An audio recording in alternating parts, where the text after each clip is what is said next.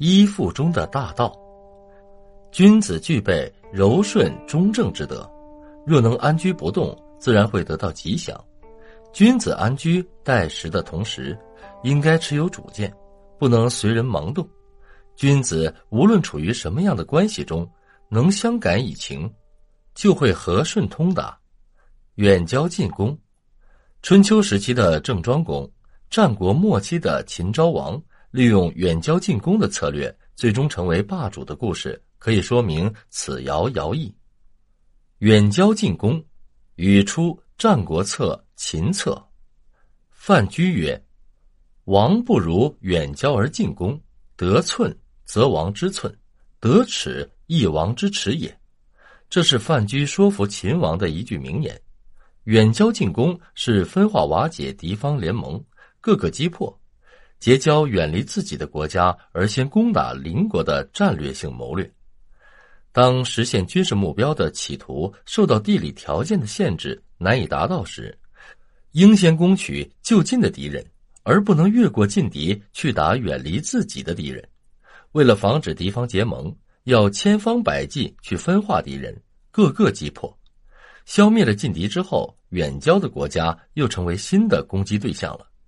远交的目的实际上是为了避免树敌过多而采用的外交诱骗。战国末期，七雄争霸，秦国经商鞅变法之后，势力发展最快。秦昭王开始图谋吞并六国，独霸中原。公元前二七零年，秦昭王准备兴兵伐齐。范雎此时向秦昭王献上远交近攻之策，阻秦国攻齐。他说：“齐国势力强大，离秦国又很远，攻打齐国部队要经过韩、魏两国，军队派少了难以取胜；多派军队打胜了也无法占有齐国土地，不如先攻打邻国韩、魏，逐步推进。为了防止齐国与韩、魏结盟。”秦昭王派使者主动与齐国结盟，其后四十余年，秦始皇继续坚持远交近攻之策。远交齐楚，首先攻下郭、魏，然后又从两翼进兵，攻破赵燕，统一北方；攻破楚国，平定南方；最后把齐国也收拾了。秦始皇征战十年，终于实现了统一中国的愿望。春秋初期。周天子的地位实际上已经架空，群雄并起，逐鹿中原。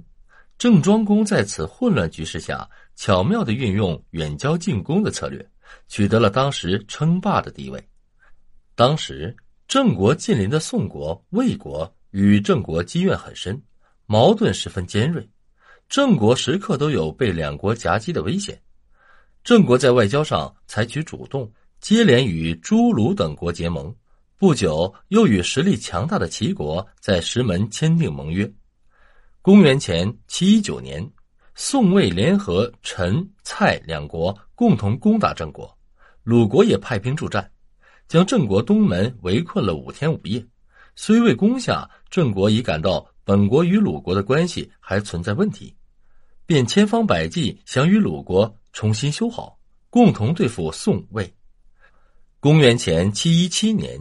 郑国以帮诸国雪耻为名攻打宋国，同时向鲁国积极发动外交攻势，主动派使臣到鲁国商议把郑国在鲁国境内的坊方交归鲁国。果然，鲁国与郑重修旧义。齐国当时出面调停郑国和宋国的关系，郑庄公表示尊重齐国的意见，暂时与宋国修好。齐国因此也对郑国加深了感情。公元前七一四年，郑庄公以宋国不朝拜周天子为由，代周天子发令攻打宋国。郑、齐、鲁三国大军很快的攻占了宋国大片土地。宋、魏军队避开联军锋芒，趁虚攻入郑国。郑庄公把占领宋国的土地全部送与齐、鲁两国，迅速回兵，大败宋魏大军。郑国乘胜追击。击败宋国，魏国被迫求和，郑庄公势力扩张，霸主地位形成。远交近攻的谋略不只是军事上的谋略，它实际上更多指总司令部甚至国家最高领导者采取的政治战略。大棒和橄榄枝相互配合运用，不使乱与自己的近邻结盟；对邻国则挥舞大棒把它消灭。